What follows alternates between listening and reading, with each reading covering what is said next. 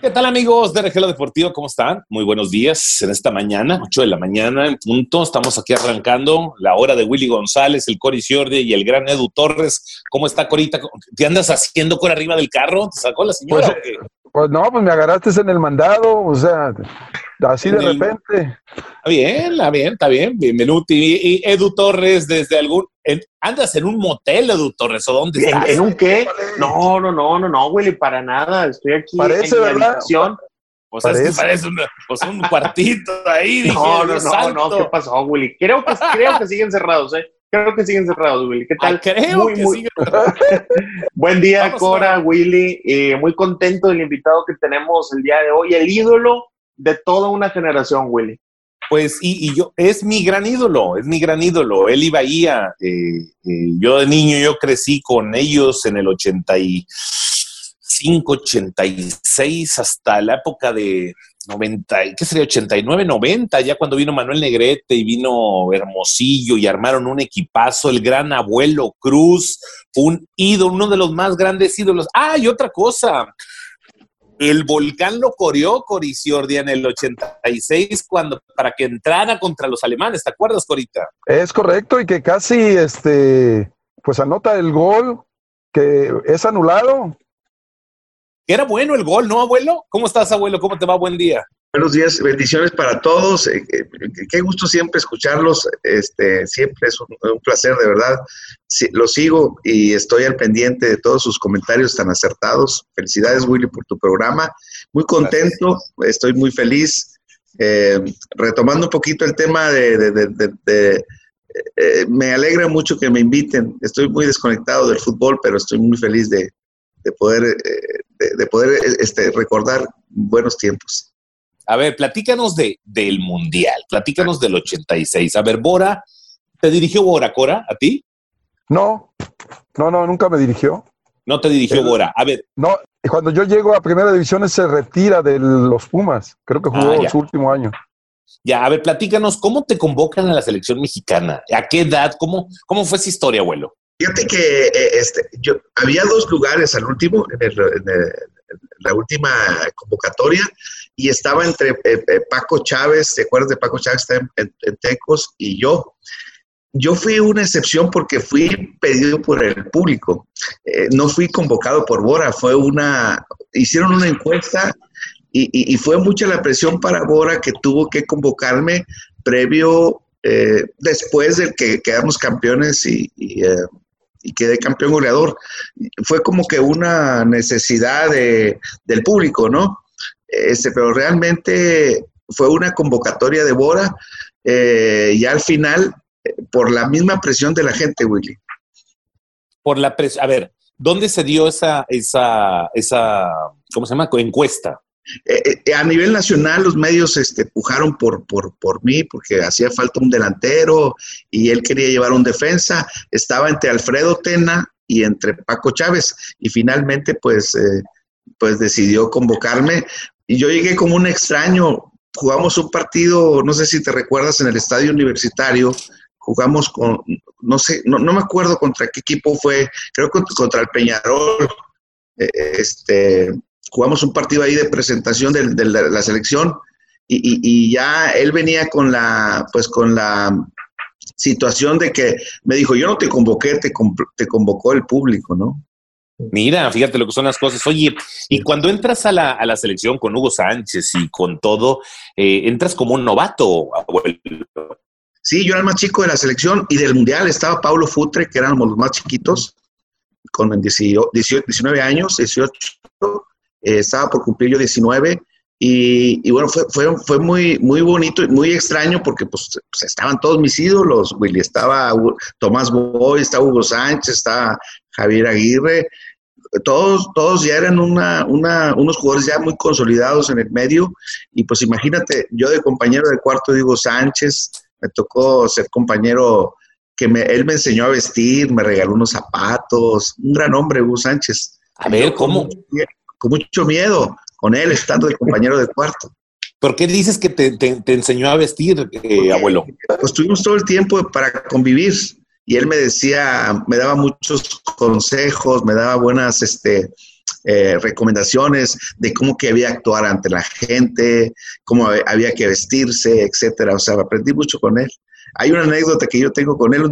Cuando llegó por primera vez me dice, macho, ¿cómo andas de pedos? Y le digo, pues sí traigo muchos allá en la casa. Me dijo, no, traigo muchos allá en la casa. Le digo, me dice, no, que cómo andas del estómago, porque yo no aguanto a la gente que, que, eh, ¿sabes? O sea, lo, que, lo que un compañero de cuarto no se dice, yo duro media hora en, el baño, tienes que hacer esto, te vas a limpiar con esta toalla, muy especial, pero muy, muy buena gente Hugo Sánchez, un tipo que no es lo que realmente la gente dice en, lo negativo, ¿no? Es un gran hombre.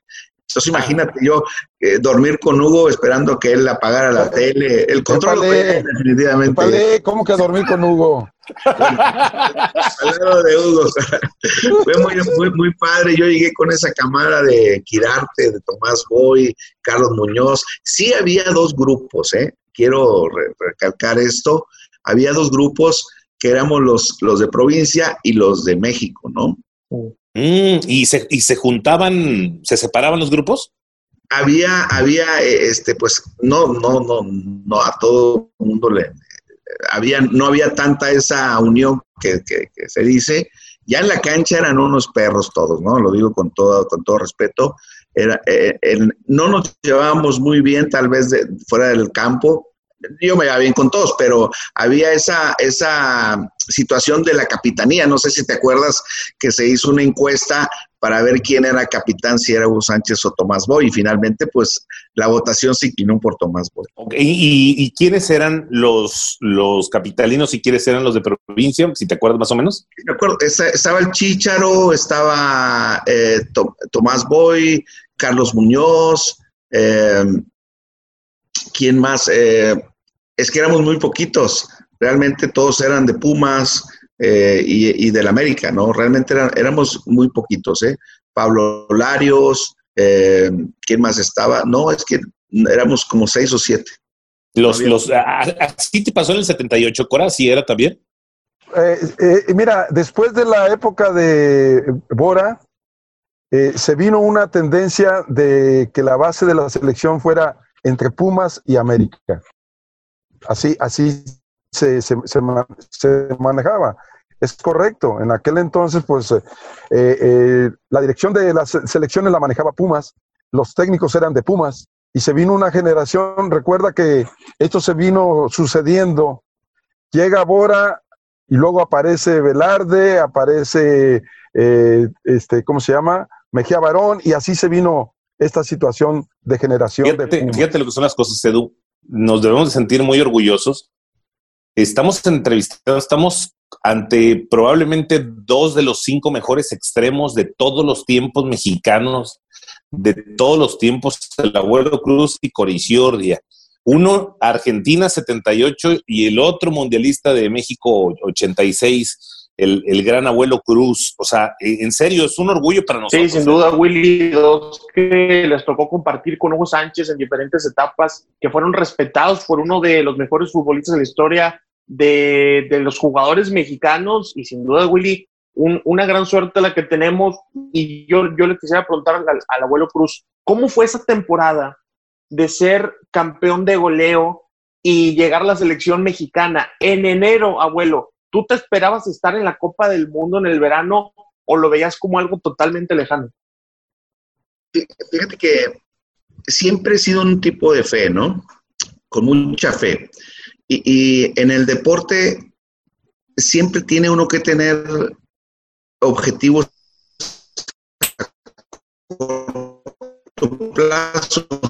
Cuando yo fui al Mundial del Juvenil de película, que tenía que llegar al Mundial 86, pero para eso había que eh, pues caminar sobre un paso casi perfecto en el Club Monterrey. Sí, sí la verdad, eh, no es presunción, pero sí eh, yo estaba muy convencido de a dónde quería llegar. Obviamente, Dios da el agua, pero no la entuba, decía mi abuelita. Entonces había que trabajar duro para llegar a esa instancia. Y bueno, fui muy bendecido, ¿eh? O sea, fui de los últimos en llegar, pero, pero sí eh, tracé muy pronto mis objetivos.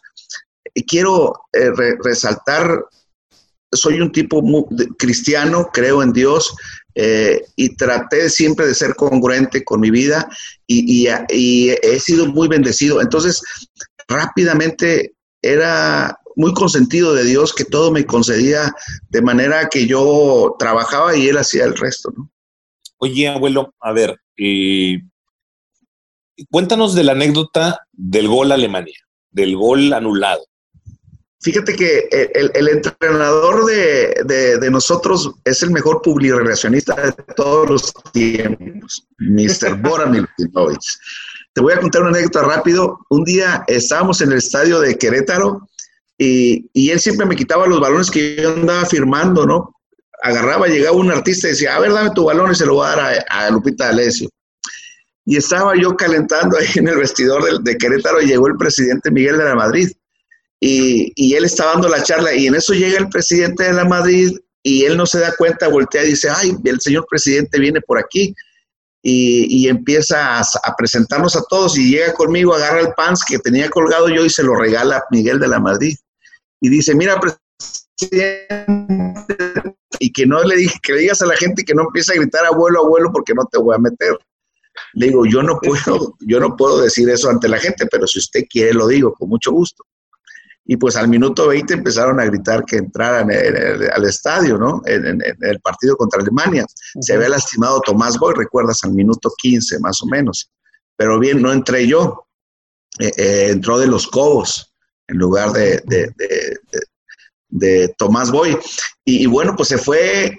Eh, bueno, otra anécdota que él raigó el campo para que los alemanes se cansaran y dejó crecer la, la, el pasto un poquito más de lo normal.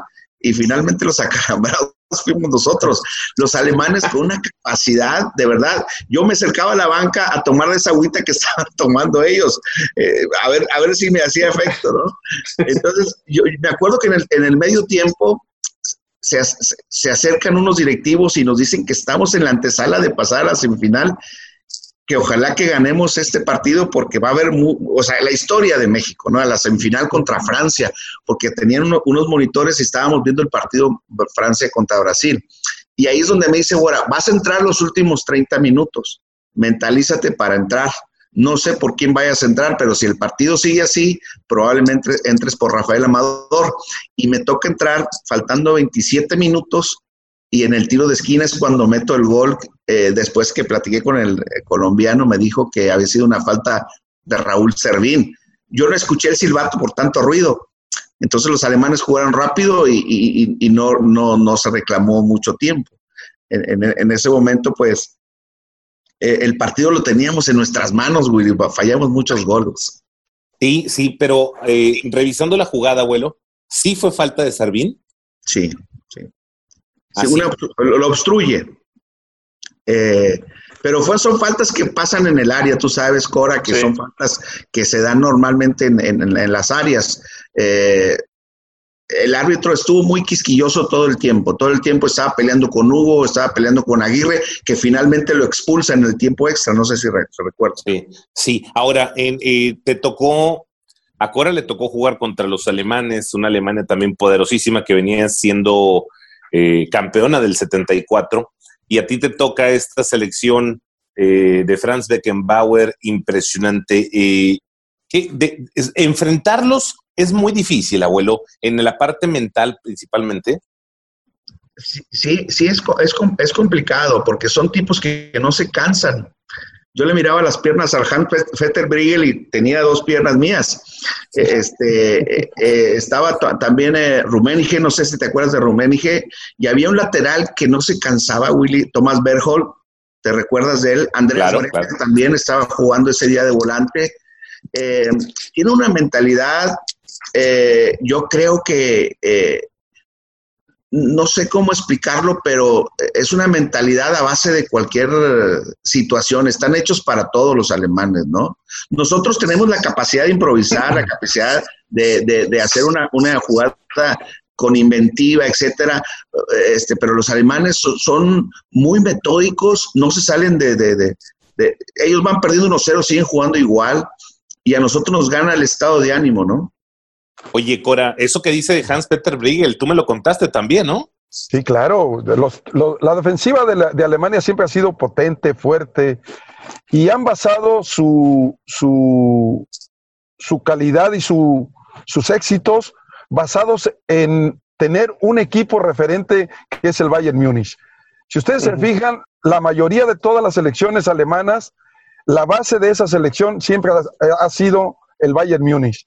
O sea, realmente su, su, preparación para un mundial de los alemanes viene siendo su equipo y la competencia en su liga.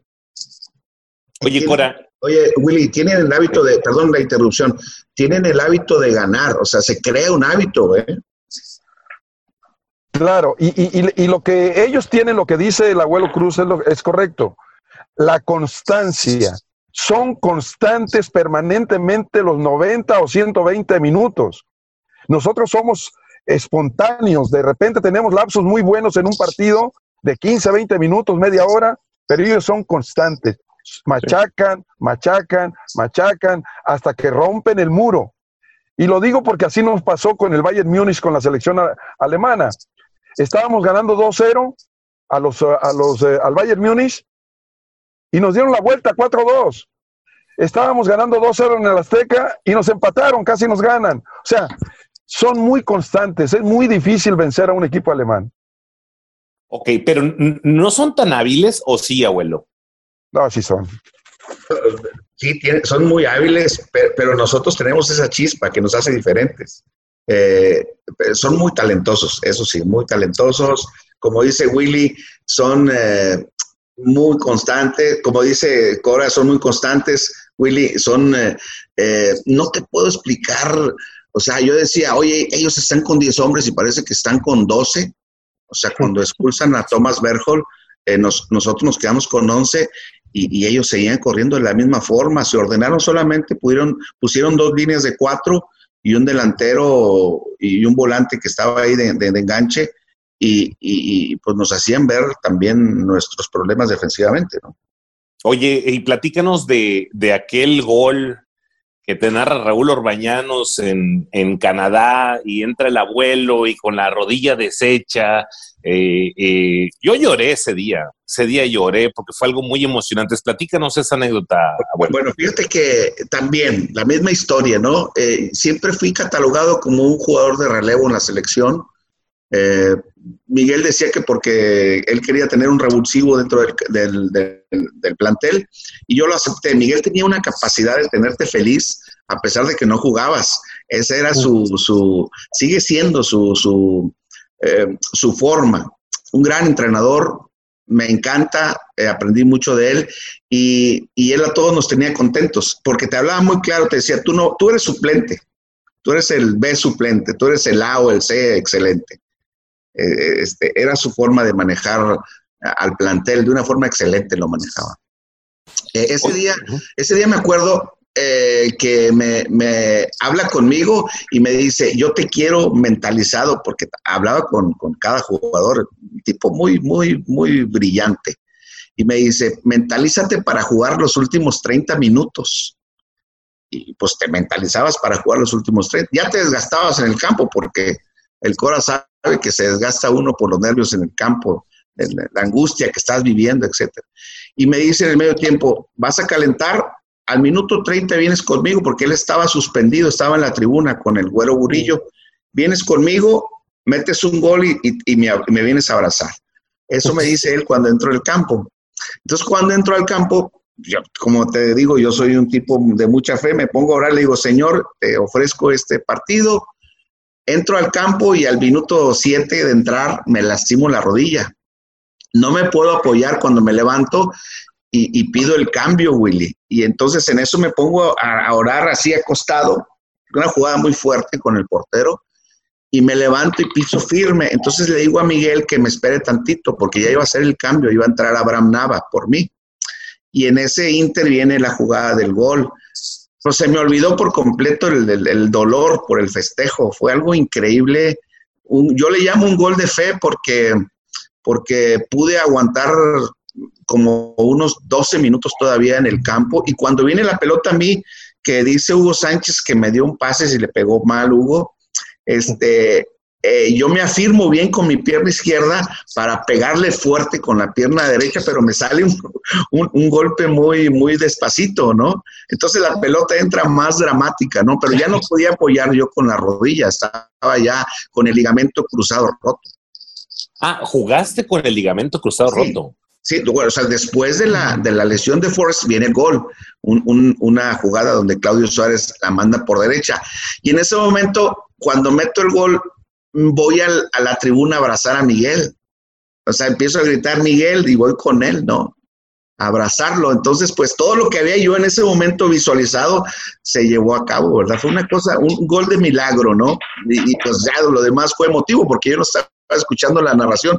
Después de que lo escucho, este, pues fue, fue muy emotivo, ¿no? Platícanos, platícanos, abuelo. Fíjate, ya, ya hablamos del gol de Alemania, ahora el gol de Canadá, ahora platícanos de, de, México 86, Bahía Sangrado, este, un pleitazo con Lupe Zavala, gol de Gualdini. Platícanos eso. Yo, fue con Lupe Zavala y con Paco Sánchez. Yo le tenía miedo a Paco Sánchez, lo confieso. Le tenía mucho miedo. Yo me iba por derecha y, me seguía y eh, entre los entre Roberto da Silva, Lupe Zavala, el, el, la chita, ¿te acuerdas de la chita? Aldrete, Aldrete. La chita Aldrete. Yo le tenía pavor, a ese equipo, le decía a Bahía, tú muévete en el medio, yo me voy a, las orillas, porque le tenía miedo a Paco Sánchez. Fue un partido muy tenso, muy tenso. Llegamos al vestidor, eh, eh, nuestra obligación era ganar, pero no, no, no, no, podíamos, no sabíamos cómo, ¿no? O sea, Vilán dentro de su idea era de que apretáramos al, al equipo adelante. Cuando viene el penal de, de, Gualdini, yo dije, ya es nuestro este partido, ¿no? Que Bahía le hacen penal eh, Hugo Pineda. Y ya después en el medio tiempo me dice, oye, abuelo, ven, ponte a orar porque no, sabemos, no vemos por dónde y fue cuando nos vamos a tiempos extras y me toca la oportunidad de meter el, el gol del campeonato. Pero fue muy tenso ese partido. La gente estaba desde el estadio desde las 2 de la tarde. No sé si te acuerdas, Cora, que estaban ahí desde, desde las 2 de la tarde. Fue, fue muy, muy difícil. Fue un partido muy áspero, muy, muy, nada eh, eh, sobresaliente. Fue muy, muy, de mucho pleito pisotones de Paco Sánchez, escupitajos, pegadas de chicle. A mí me pegó como cuatro chicles este Lupe Zavala en, el, cabello, etcétera. Era un equipo, la verdad es que eh, ese equipo de Reynoso del 85 y 86 era un equipo muy agresivo, muy, muy agresivo en la forma de jugar, estoy hablando, no agresivo al ataque, no, muy agresivo en la disputa de cualquier situación de jugada. Muy, muy, muy complicado. ¿Sí te Oye, pero... ¿Sí te acuerdas el día que nos, nos peleamos? Eh, eh, ya traíamos problemas Paco Sánchez y yo, ¿verdad? Sí, claro. Él dijo que yo le había mentado la madre ese día, ¿te acuerdas? Que no fue cierto? ¿No fue cierto? Fíjate, que yo le dije, yo le dije una palabra que le, pido una, una disculpa al tiempo, que me perdone mi querido Paquito. Este, él tenía un problema de epilepsia. Sí, claro, él tenía, se, desmayaba. Y, yo le dije en, el tiro de esquina que le iba a dar un ataque, entonces imagínate, se me puso bravo y, me descontó mi querido Paquito que lo manda donde se encuentre. A, ver, a ver, eh, Paco, Paco, de hecho, su cara, su rostro era de malo. O sea, siempre fue, tenía ese, ese aspecto de como muy serio, enojado y demás. Pero el día de la bronca, eh, que terminan en los vestidores, ¿verdad, abuelo? Sí, sí, así eh, fue. ¿Cómo, cómo fue el, todo el proceso? Hay un penal que lo tira el Tuca precisamente y yo voy a, recoger la pelota y vamos perdiendo 2 a 0. Lo tira el Tuca y yo voy por la pelota y él me mete un pisotón en la mano. Y ahí nos empezamos a empujar. Yo hago la, la bola ahí, aviento no sé quién y me, me, voy para atrás y ya se mete el jalapa. O sea, yo era de los que picaba y me retiraba. Vamos, es inteligente. Es de los que armaba el lío y me retiraba. Entonces, este, e, ese día no se me despegó y te voy a matar, me decía, futbolísticamente, bueno, pues lo que se dice dentro del campo, tú sabes, Cora, que a veces se dicen cosas que no son reales, ¿no? Entonces, me dice, Jalapa, tú dile esto, y fue y le dije eso, ¿no? Pues me descontó. Entonces, cuando caigo al piso, este, me dice, me dice mis hermanos, ¿por qué no te levantaste? Le digo, porque si me levanto me da otro. O sea, no. no pues, ¿Para qué te levantas? ¿Tú lo tienes arriba? yo nomás paré, paré, el ojo y ahí seguía parado, entonces me tuve que hacer el muertito para que él se fuera, ¿no? Porque si no, sí me, me pone una recia ahí. Entonces cuando corre, pues se le va atrás Jalapa, Memo Muñoz, Pedro Campa, se va Guama, todos se metieron al, al vestidor, pero, pero la verdad es que yo tuve un error muy grave ahí con él, lo, lo ofendí, lo ofendí y bueno, pues él reaccionó porque Fíjate que ya después tuve la oportunidad en el deporte de, de, de, Monterrey de ir a verlo y le fui a pedir disculpas en persona. Es un amor, Paquito, le mando un saludo. Pero sí, la verdad es que eran unas batallas, Willy y Cora, batallas de que, de que no te no, cara de perro, ¿no? En, los clásicos, ¿no? Yo, yo me acuerdo que tenía yo Ángel Martínez ver aquí, iba a la banca a dar una instrucción y me estaba respirando en la, en la, en la espalda, ¿no? O sea, eran clásicos de verdad. Nos tocó varios, varios pleitos. ¿Te acuerdas el del clásico del caramelo famoso? Sí, hombre. Siete minutos. Yo le piqué un ojo, no sé a quién, a la escalera y corrí para el vestidor. No, no, no. Y unos con anuncios y. No, fue, fue, fue un mal testimonio que yo di. Oye, pero fíjate, eh, es esa vez que don Carlos eh, eh, la regadera pone a. Mamá, así.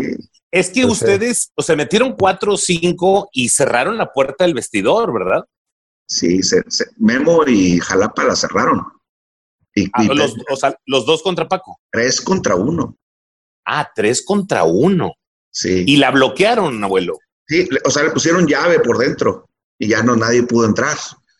Entonces, imagínate mojado, el, me lo platicó Memo, porque a Memo le arrancó un pedacito de carne Paco. a Memo Muñoz lo mordió, lo mordió. ¿Lo mordió? Sí, o sea, bueno, pues imagínate, tres contra uno, pues yo muerdo a los tres. pero manotear y lo que no, fuera. No, pero la verdad es que yo no, yo no pensé que fuera a trascender tanto. Sí, eh, ¿Sabes qué? Yo me puedo pensar, si me paro a lo mejor no hubiera trascendido tanto, pero como que me quedé ahí pensaron que me había noqueado. Oye, tengo una anécdota de mi mamá. Mi mamá no veía bien, este, se las voy a contar, no la cuento muy seguido. Eh, yo jugaba con las medias blancas eh, por fuera, pero no por, por, por, por, eh, por, por, nada más que por mi madre que no veía de lejos. Mm, las tobilleras. Las tobilleras las usaba por fuera. Entonces decía, mijito, me empezaron a criticar porque jugábamos con medias rojas, que, pero nadie sabía que era por mi mamá, porque no veía bien, mijito. En un clásico que jugamos, eh, que ganamos 4-1 en el TEC, no la llevábamos a mi mamá porque de repente yo veía una bronca en la tribuna y era mi mamá que estaba peleando con alguien, ¿no? Que le, me, me mentaban la madre y empezaba a pelear, entonces ya no la queríamos llevar al estadio porque mi mamá, oye, es mi hijo, ¿y por qué se la mienten? Y empezaba a pelear. Entonces, ese día decidimos llevar al estadio, ¿te acuerdas de ese partido de, clásico? Y me dice, oye, mijito, quiero pedirte un favor. ¿Cómo le hago para saber si te pegan de, de veras o si te pegan de mentiras? Digo, mira, mamá, si me quedo quieto, preocúpate, pero si me doy vueltas, estoy en actuación. estoy en, en, plena actuación. Oye, al minuto 27 me acuerdo perfectamente que salto Llega Ángel Martínez y me clava la rodilla en el arco cigomático y me lo fractura. Ah. Entonces caigo, salgo del, de ese partido, eh, este, me toco yo aquí y me dice el doctor Mauro, vámonos al hospital, estás fracturado. Pero antes de, que me cheque el doctor Mauro, yo me doy vueltas en el, en el, en el, pasto de dolor, ¿no? Y le dice a mi papá, algo le pasó a Paco, me, me contó después. Y dijo mi mamá, no te preocupes, bien canchera, ¿verdad? Es la clave. No le pasó nada. ¿Cuál clave? Yo estaba en los Entonces, eh, oye, eran clásicos bravos, bravos, bravos. Yo, la verdad es que, que venían los clásicos y sí, eran clásicos muy diferentes a lo que hoy vivimos, sin, sin, sin que suene a, a, a, pues a quedar bien, ¿no? Ni mucho menos, ¿no? Pero sí eran clásicos muy complejos. Oye, de, de, de todas las versiones que jugaste y con, con diferentes jugadores, con Misael, con Becerra, con jugaste con tantos. Eh, eh, ¿Cuál es el Rayados que, el abuelo Cruz donde jugó, donde dices, este jugábamos, pero este, a pie de nota? Sí, fíjate que me gustaba mucho el, del 90. Me gustaba mucho el del 90, con Marteloto, el Guamerú, Misael. Era, una, era un deleite porque sabías que le aventabas una piedra a Misael y te la, y te la bajaba, o sea, corriendo. Entonces, este, nos, nos entendíamos bastante, ¿no? Teníamos una identidad dentro del campo porque la verdad a Pedro García no le hacíamos mucho caso. No le hacían mucho caso, ¿verdad?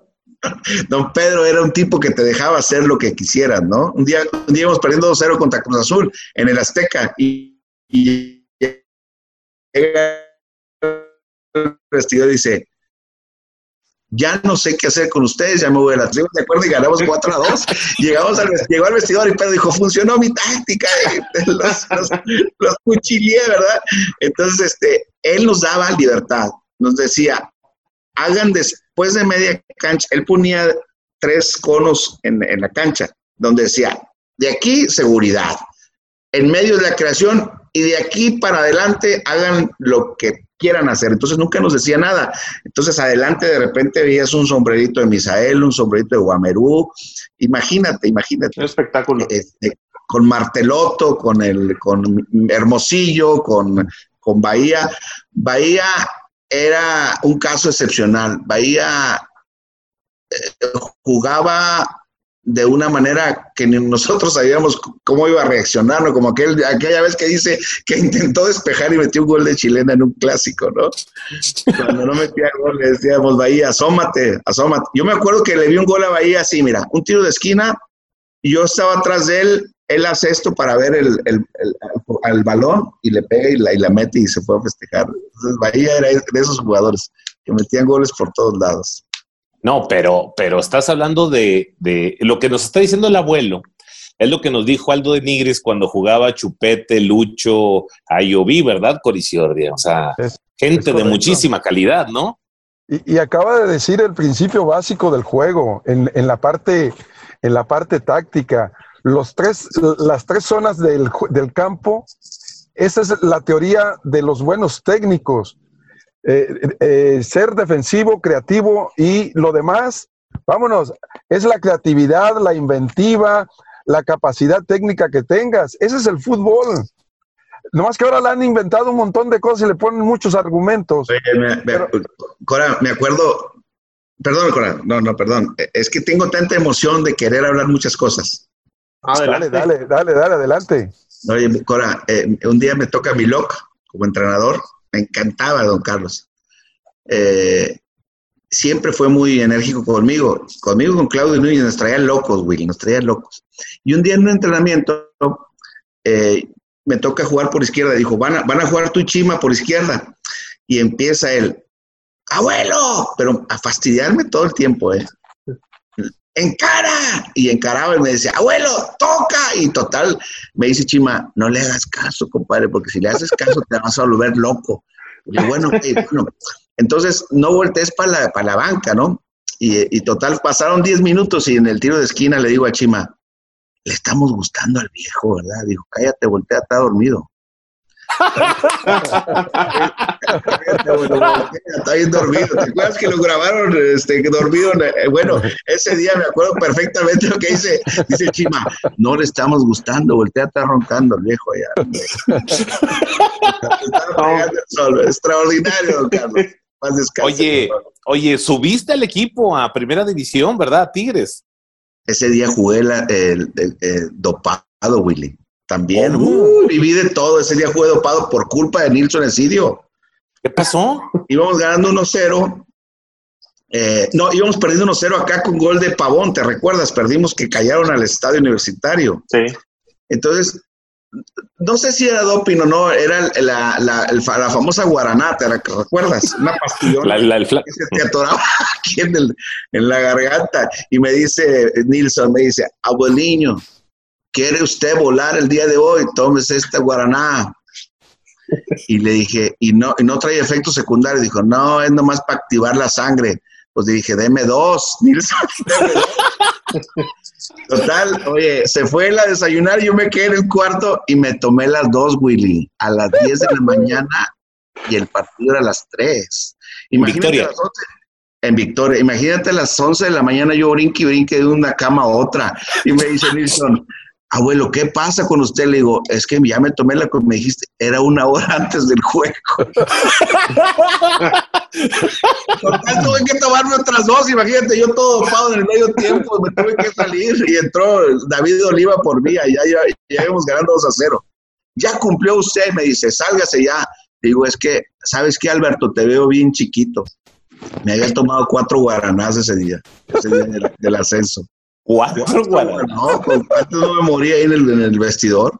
Llegué al vestidor con toda la ropa y me, con agua fría este, y me bañé, pero no lo hice con la intención de, de, nada más que de, seguir el juego ahí a Nilsson, pero la verdad, este, sí anduve muy bien. Oye, abuelo, pero, pero no, no era tan fácil subir a primera división, ¿no? Los partidos eran tremendos, ¿no? Muy complicado. A Tigres todo el mundo le quería pegar. Yo me acuerdo cuando, cuando íbamos a jugar a, Marte, ¿verdad? ¿Te acuerdas de, sí. Marte? Marte Morelos. Sí, la pelota ya, ya no la podíamos, no la podían regresar. A San Pancho también. Eh, pero de los partidos más difíciles fue contra Atlético Pachuca, ¿te acuerdas? Y, Atlético Hidalgo. Atlético, Hidalgo, y contra Correcaminos, ¿no? Eran partidos a, muerte, eso sí, porque eh, este, todo el mundo le quería pegar a Tigres. Y fue un acierto lo que lograron los, los hermanos Domene eh, de, ascender al equipo el primer año, porque si no hubiese estado más complicado después. Sí, la verdad, sí. Oye, platícanos un poquito de, del tema del gol del Alvin Pérez y la narración de Don Robert, eh, el pase que da. Muy emotiva la narración de Don Robert. Platícanos de esa jugada y de, oye, de esa temporada, fue muy difícil, yo viajaba con ustedes, me acuerdo, eh, a varias partes alcancé a viajar con ustedes, y hombre, la, la situación financiera y económica era terrible. Sí, fíjate que eh, fue uno de los peores contratos que yo hice eh, en esa época eh, con Jorge Laquenao Jr. Y pues ya se venía el tema de la, de, la Hacienda, había intervenido el equipo. Duramos hasta tres meses sin cobrar, ¿eh? Y Mohamed ahí salió avante a apoyar al, equipo porque había buena sinergia ahí con Memo de Hoyos. Y, bueno, fue una, un desastre toda la, la, la, yo llegué para retirarme, yo le pedí a Pepe Treviño que me diera chance de, hacer un partido de homenaje en el cual me, me retiraba, pero veía que la tensión crecía y pues me preparaba cada vez más y, bueno, finalmente llegó ese último partido, no iba a ir a la banca yo, me acuerdo que habla conmigo Nacho Flores y me dice, oye, necesitamos que estés en la banca, que animes a los chavos, pero yo era de los 18, uno de los que iba a ir a la tribuna. Mm. ese día habla, habla conmigo Nacho, Nacho Flores y me dice, eh, mira, yo sé que no te llevas bien con Jaras ayer, pero yo te pido que vayas a la banca. Y no sé a quién mandaron a la tribuna y a mí me, ahí en el vestidor me hacen que me cambie, ¿no? Y bueno, fue muy tenso todo, todo. Ya desde, desde, sí llevamos este, pues la carga de, tú sabes que llegar a un partido, pelear el descenso, todo podría pasar, ¿no? Y, y entro al minuto sí, casi como al minuto 25, pero yo no quería entrar por Mohamed y cuando me dice Nacho, es que se lastimó el chamorro, porque yo mm. quería que él, él me pasaba buenos balones adelante, Mohamed y Ciña estaban ellos jugando adelante. Y me dice, mira, vas a entrar por Mohamed porque está lastimado y te vas a juntar con Alvin y tú te vas a mover por las bandas y deja que el chaparrito se quede más en medio porque él es, él tiene más olfato de gol que tú. Entonces, bueno, ya entré por el lado izquierdo Lolo me fui a poner al lado izquierdo y viene una pelota donde Chabrán ya sabía que, yo hacía el movimiento y le decía en los entrenamientos, siempre le decía, va a haber una oportunidad donde, nos conectemos y él te lo puede desmentir. Le decía, mira, si voy, si vengo es porque voy, así muy coloquial, ¿verdad? Si vengo es porque voy y si voy es porque vengo. Doble movimiento. Entonces, ese día llegó un movimiento hacia adelante del medio de media cancha y me abre hacia la izquierda. Yo no vi que el Alvin Pérez del lado derecho. Lo único que hice es pegarle de tres dedos y fue tan perfecto, Willy, que pudo eh, ponerle la cereza al pastel el chaparrito, pero la intención mía no era ponerla tan, perfecta. Oye, pero te, voy a decir una cosa, Coriciordia, y tú como extremo lo sabrás. Pegarle de tres dedos así como le hizo el abuelo Cruz, le ronca la peineta, dijera don Robert. ¿eh? Bueno, de repente hay, hay, un, hay este, ciertos pases que se tienen que dar con cierto perfil. Eh, el abuelo Cruz escoge el perfil correcto para que tuviera la ventaja su compañero. Y justamente coincidió el golpeo, la comba a favor del delantero que iba cerrando por el otro lado. O sea, esos son los pases perfectos para darle ventaja al receptor. Y por eso se ve una jugada, sea con intención o sin intención, de repente lo haces con intención y no sale. Esta lo dice bien correctamente el abuelo, la intentó así y coincidió y fue un gol extraordinario. La pelota me hace un bote, Willy, antes, me hace un bote. Y fíjate, Avilán nos ponía a entrenar así, le de tres dedos y que un día lo van a ocupar. Pues imagínate, pasaron 20 años y la ocupé. En ese momento, eh, eh, este, eh, son fracciones de segundos, es cierto, Cora, que tienes que reaccionar, porque si yo me doy un poquito más de, tiempo, eh, tendría que pegarle con la izquierda. Y en ese momento la pelota me viene más hacia la derecha y, le pego de tres dedos. Fue una jugada tan perfecta, todo salió perfecto y el chaparro hace lo propio, o sea, amaga y, la, pone del lado derecho, del izquierdo del portero. Oye, abuelo, una, una, pregunta. ¿Siempre fuiste extremo desde niño? ¿De qué colonia eres de aquí de Monterrey, abuelo? De la Talleres, de la Talleres, ahí por la Orión, atrás de eh, eh, todo, la San Pedro, ahí jugábamos en la calle. Este, fíjate que a mí me gustó ser delantero, te voy a decir por qué. Porque un día me acuerdo que pasaba un señor de, un, tenía un equipo y pasaba por, por todos los chavillos que nos juntábamos ahí y a cada, cada que metía gol nos regalaba una hamburguesa, entonces yo, yo soy de aquí de adelante, yo soy de, de, adelante. Entonces me gustó el sabor del gol y por eso no fui un tipo alto, pero, pero me encantaba jugar por la orilla. ¿Sabes quién fue determinante en mi carrera? Avilán y Matosas, porque siempre me decían a mí, a ver abuelito, yo le voy a pedir un favor, quiero que se dé permiso para equivocarse diviértase, conecte con la tribuna, haga lo que usted quiera. Entonces, eso te da una confianza dentro del campo, ¿no? No, no, no, no juegas tan rígido, ¿no? Como te decían, o sea, e, equivóquese. Equivóquese. Y si no intentas, te voy a sacar. Entonces, pues te van creando una cultura de, que tienes que encarar. Si usted no encara, lo voy a sacar, me decía Matosas. Oye, y déjame, déjame, déjame hacerles una pregunta a los dos. ¿Qué tan difícil es encarar? Ustedes dos como extremos. Bueno, e, es la parte más difícil del juego. El encarar, tienes que conocer perfectamente tus ventajas y las desventajas del que te está marcando. Esa es la parte más rica de poder hacer un desborde. O sea, si vas para adentro o si vas para afuera. Si el jugador que te está marcando, qué perfil es el mejor de él. O sea, no es nada más decir encara, no hay que saber tus cualidades y la, debilidad del, jugador rival que te está marcando.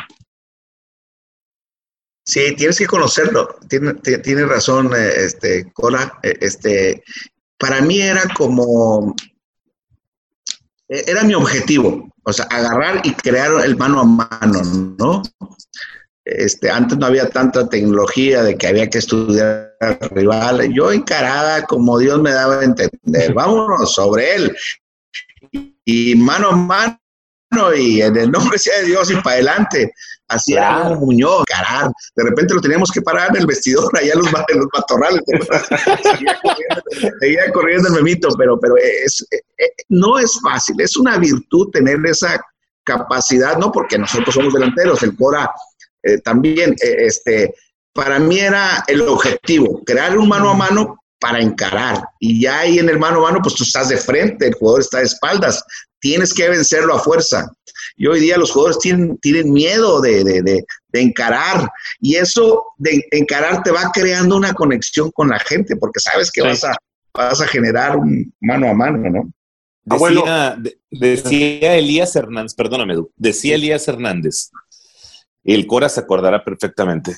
decía Elías Hernández que el Tuca no lo dejaba encarar perdóname, perdóname, que, me entró una llamada. Eh, decía que, decía eh, que no lo dejaba encarar, que llegaba hasta el borde del área y para atrás, ¿te acuerdas, Coriciada? Y para atrás, y para atrás.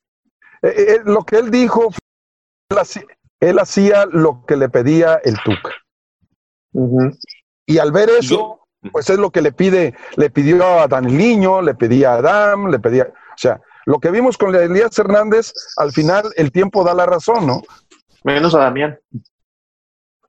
Sí, menos a Damián. Damián sí encaraba. Pero en tu opinión, abuelo, sobre el Tuca y sobre este tema de ir por afuera, ¿qué opinas? Sí, o sea, yo lo tuve de técnico, lo tuve de compañero, fue muy difícil el Tuca, de compañero. Este, me acuerdo cuando pues se enojaba mucho conmigo y con Bahía. No sé si te acuerdas que estuvo en Monterrey, él y Reinaldo, jugaban juntos. ¡Carajo! ¡Venga uno! Y el otro alaje, alargue, decía. oye, le decía yo a Bahía, tú a recibir y yo a largo. Dijo, no, tú a, a recibir. Entonces los dos éramos un desastre, caminábamos hacia adelante. Decía el Tuca, le decía Pancho, Avilán, ¿va a jugar el abuelo y Bahía? Sí bueno, para tomarme dos para la úlcera, porque estos cuates me, vuelven loco. Pero, pero creo que el Tuca encontró esa, esa conexión con sus, con, tanto con Aquino como con, eh, con eh, Damián Álvarez. Yo creo que ahí está eh, la, la, base para ganar un partido. Hoy día los sistemas son tan rígidos que lo va a definir un mano a mano, la capacidad de improvisar de, como dice el Cora, en el área de definición, ¿no? los buenos técnicos que, que decía, ¿no? Antes, Cora. Claro. Bien. O sea, la libertad, a ver, cuando tú le quitas la libertad de creación al delantero, lo estás limitando al máximo. Al delantero tienes que darle libertad de creación, de inventiva, de, de muchas cosas porque a final de cuentas es la parte más rica, la que te da al final algo para el público. Por eso nos volvemos locos cuando sale un jugador que encara, porque hoy día estás pagando a la escasez, no al talento. Hoy, día el talento, el talento se ha perdido porque eh, juegan a dos toques, a tres. El fútbol sigue siendo el mismo, ¿no? O sea, yo creo que un equipo eh, profesional va a crecer en fuerzas básicas cuando armes eh, estrategias en el campo de un 4-3-3, no sé si estás de acuerdo conmigo, Cora, donde pintes a dos extremos bien abiertitos. Pues realmente el objetivo no es el resultado en, en, fuerzas básicas, es crear jugadores con ese hábito de ir a buscar, este, a crear ese hábito de encarar, ¿no?